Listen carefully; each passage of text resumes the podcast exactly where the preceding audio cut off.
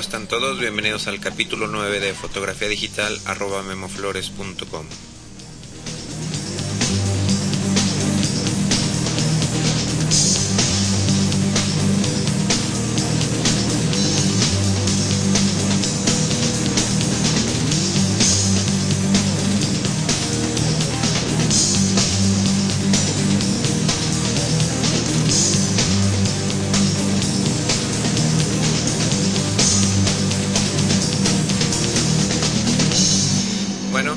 ¿Cómo están todos? Bienvenidos a este capítulo 9 de este taller en línea sobre fotografía digital.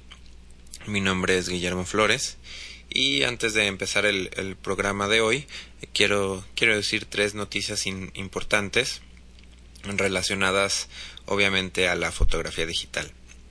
La primera de ellas es eh, que Apple eh, anunció la, la, salida de la versión 1.1 del software Aperture, este software que, que nos permite editar y organizar las, las fotografías en una plataforma, en un ambiente bastante agradable. Y eh, la versión 1.1 ya es universal, esto significa que, que la pueden eh, utilizar en, en las nuevas Intel Macs que están saliendo. Y otra buena noticia es que le bajaron el precio eh, de 499 dólares, dólares perdón, lo bajaron a 299 dólares. Entonces, bueno, ya es un poquito más accesible. Otra de las noticias es que Sony anuncia un nuevo, sistema de, cámaras DSLRs eh, llamado Alpha. Y bueno, esto apenas lo, lo anunció Sony. Eh, todavía no hay ningún modelo en específico, pero aquí lo, lo interesante es que bueno el, el mercado de las DSLR eh, va a haber más competencia y eso pues esperemos que, que nos traiga algunos beneficios eh, sobre todo en cuanto a, a, que los precios se vayan haciendo más accesibles y pues simplemente la, la competencia creo que es buena en general. Y por último eh, la tercera noticia esta es una mala noticia que Adobe eh, acaba de anunciar que va a sacar la suite creativa, la versión 3. Esto es la, sería la versión del Photoshop CS3. La va a sacar hasta la primavera del, del 2007. Esto, bueno, eh, algunas personas esperaban que, que pudiera ser en, en octubre o noviembre de este año, pero bueno, ya Adobe acaba de dar un comunicado que, que no va a ser sino hasta la primavera del, del 2007. Y esto es, bueno, pues mala noticia porque porque las nuevas Intel Max que están saliendo y que, bueno, todos, la mayoría de los fotógrafos eh, nos gusta utilizar computadoras Apple, pues bueno, tendremos que esperar un poquito para que, para tener un, Photoshop eh, rápido y este que nos facilite la, el trabajo con, nuestros archivos digitales. Eh, bueno, pues ya ahora sí entremos de, de lleno al, al tema de, de, este taller en línea. El capítulo de hoy es acerca de la fotografía con luz electrónica.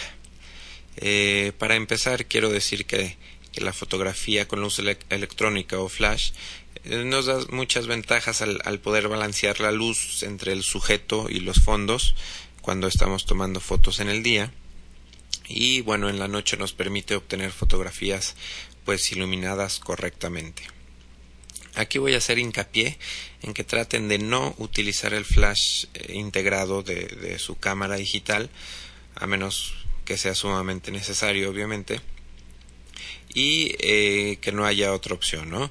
El, uso del flash justo arriba del lente causa una iluminación muy plana y sin sombras, causa también, también brillos muy fuertes en la frente, nariz y pómulos, por ejemplo, cuando estamos haciendo retratos, además de, de causar una sombra muy desagradable a lo largo del sujeto cuando estamos haciendo una toma vertical. Les repito, traten de nunca utilizar flash arriba del lente apuntando hacia el frente, directamente hacia, hacia el sujeto que estamos retratando. En vez de esto, bueno, les recomiendo utilizar un, flash externo con, con, cabeza giratoria y que tenga modo manual y también potencia ajustable. Que la potencia sea desde eh, potencia máxima, eh, o toda la potencia, o media potencia, un cuarto de potencia, etcétera, ¿no? Algunos modelos, eh, por ejemplo, de, de, las marcas Sunpack, Vivitar y Mets, los pueden encontrar eh, por menos de 100 dólares los, los modelos más austeros. Eh, sin embargo, lo óptimo aquí es utilizar un flash dedicado a su cámara para sacar ventaja de diversas funciones, como pueden ser sincronización a altas velocidades, eh, hasta con un dos milésimo de segundo, un cuatro milésimo de segundo, dependiendo su, su cámara otra ventaja es exposición automática utilizando el ETTL, eh, asistencia para autoenfoque, en fin, eh, muchas ventajas que tiene un flash dedicado para, para su cámara.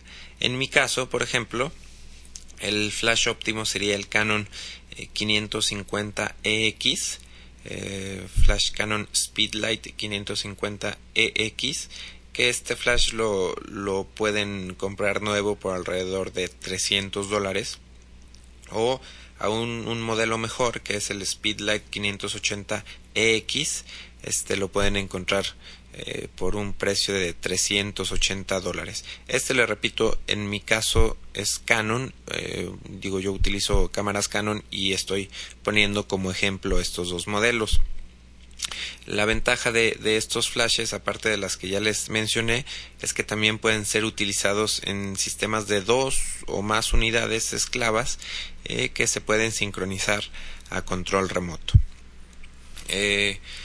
Ah, también, bueno, les voy a recomendar comprar eh, accesorios que son relativamente económicos y que les ayudan a utilizar un pequeño flash como como iluminación portátil, ¿no?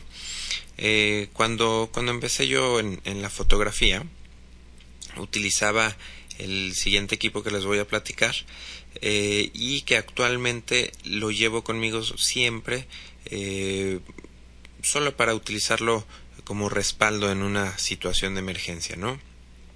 Este equipo de, accesorios, eh, bueno, es, lo siguiente, ¿no? La primera parte es, es un adaptador PC a zapata, que este es un pequeño adaptador en donde se monta el flash y tiene un cable con salida sincro macho. El que, el que yo tengo tiene también una, una rosca para montarlo en un tripié y también tiene montura flash para ponerlo sobre, sobre otros accesorios. Eh, algunos flashes cuentan con salida para, para cable sincro en este caso, bueno, solo necesitamos un adaptador para, para poder montar el flash en un tripié o para montarlo en, en, en otro accesorio que les, que les voy a platicar. Es un, es un bracket giratorio para poder apuntar el flash hacia abajo. Normalmente eh, cuando utilizamos un flash en un, tri, en un lo queremos apuntar hacia abajo y la cabeza del flash es pues no no todas se pueden apuntar para abajo y, y, cuando se pueden apuntar para abajo solamente es muy poquito entonces necesitamos otro otro accesorio que nos permita eh, apuntar el flash un poquito hacia abajo.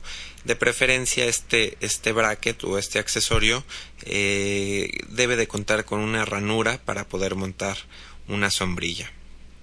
Eh, el otro accesorio que, que van a, neces a, necesitar es un cable sincro, cable común y corriente sincro, hembra a macho, de digamos un mínimo de, de dos metros de largo, ¿no? Aquí la verdad es que estos cables se descomponen muy fácil, se tienen cortos eh, muy fácil y aquí le recomendaría tener mínimo dos siempre en su en su mochila de, de, de sus cámaras, ¿no?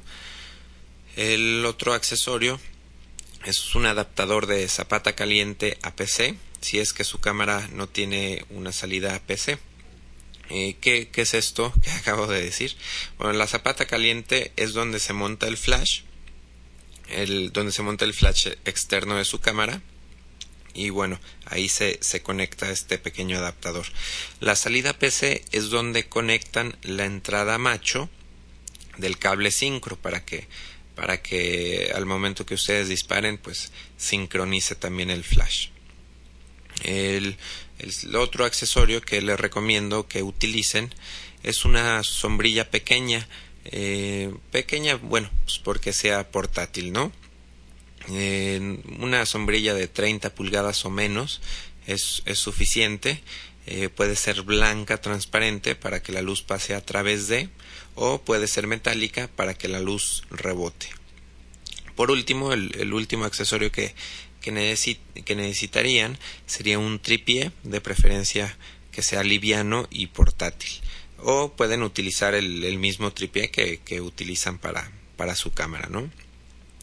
Aquí, bueno, eh, es importante eh, mencionarles un detalle sobre, sobre el aire cuando estén trabajando en exteriores. Eh, pues bueno, a lo mejor si tienen montada su, montado su flash de, no sé, de 350 dólares con todos estos accesorios y una sombrilla en un tripié.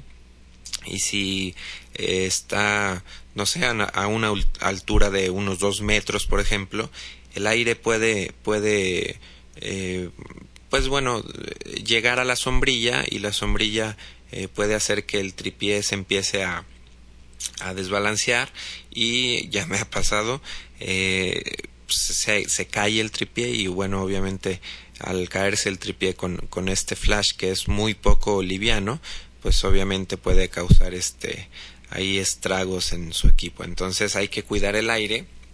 Hay que tratar de siempre eh, fijar el tripié, eh, ponerle un poquito de peso, tal vez la misma mochila les ayude, pero no nunca dejarlo este descuidado, sobre todo les digo cuando están trabajando en, en exteriores con este con este equipo hay que tener mucho ojo, ¿no?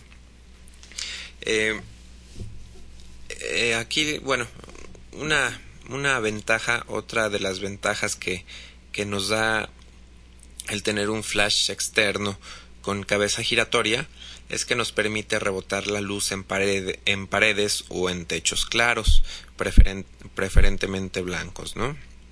Esto es para cuando utilizamos el flash sobre la cámara o montado en, un tripié sin, sin sombrilla, por ejemplo. Cuando rebotemos el flash en, las paredes, eh, debemos de tomar en cuenta que la temperatura de la luz puede enfriarse o calentarse dependiendo del, del tono de blanco que tenga la pared. Se puede rebotar la luz en, en, paredes con colores suaves como rosas, azules, amarillos, verdes, etc. Se puede rebotar la luz. En este caso debemos estar conscientes y debemos tomar en cuenta que la luz estará sumamente contaminada. Por eso, bueno, eh, debemos tomar las fotos en RAW para, en este caso específico, poder corregir posteriormente la, la temperatura de, del color. Eh, otra observación que, que, les quiero hacer es que los, los suavizadores para, para, para los flashes, para un flash externo, no sirven de gran cosa o mejor dicho eh, la mayoría de los fotógrafos los utiliza equivocadamente digo en mi punto de vista no eh, la luz del flash solamente se suaviza cuando podemos cambiar el tamaño de la fuente de luz. Por ejemplo un flash de 2 por 4 centímetros que es la superficie promedio por donde sale la luz 2 por 4 centímetros causará un pequeño punto o como se le dice en inglés catchlight eh, en los ojos del sujeto y sombras muy bien definidas así como brillos muy fuertes y desagradables en la mayoría de los casos esto este efecto de, la luz del flash de esta manera se asemeja al, efecto de la luz del sol directo por el contrario cuando trabajamos con la misma luz del flash pero rebotada en una pared obtenemos sombras mucho más tenues y agradables. Esto es eh, eh, simplemente porque la fuente de luz la hicimos más grande. Por ejemplo, eh, si rebotamos un flash en una pared blanca, a 2 metros de distancia aproximadamente, obtenemos, obtendremos una fuente de luz de 2 eh, por 4 metros más o menos. Ese va a ser el tamaño de nuestra fuente de luz. Ahora, este tamaño de la fuente de luz cambiará conforme acerquemos o alejemos el flash de la pared. Eh, la figura o el catchlight que se dibujará en, el ojo eh, del, sujeto que estemos retratando será mucho más grande y no será muy definida. Eh, ahora, cabe mencionar que al rebotar la luz también perderemos mucha potencia del flash y necesitaremos trabajar tal vez con el flash a toda potencia o a un medio o a un cuarto de, potencia. Eh, claro, podemos trabajar también con un octavo o un dieciséis, un dieciséisavo de potencia si utilizamos un ISO mayor, como un ISO 200 o un ISO 400. Podemos incluso trabajar eh, con un ISO 800, pero en este caso, bueno, hay que tener en, cuenta el ruido que, que, vamos a obtener en la foto también, ¿no? Eh, podemos también obtener una luz difusa cuando utilizamos sombrillas o cajas de luz. En este caso el, tamaño de la fuente de luz, bueno, pues va a ser, va a depender del tamaño del, del, difusor que tenga, ¿no? Del tamaño de la sombrilla o de la caja de luz. Entre más acerquemos la sombrilla al sujeto, las sombras serán más suaves y viceversa. Entre más alejemos la sombrilla de la sombrilla, la luz será más dura y menos potente. La figura que se dibujará en este caso en el ojo del sujeto retratado será un círculo o un cuadrado bien definido, ¿no?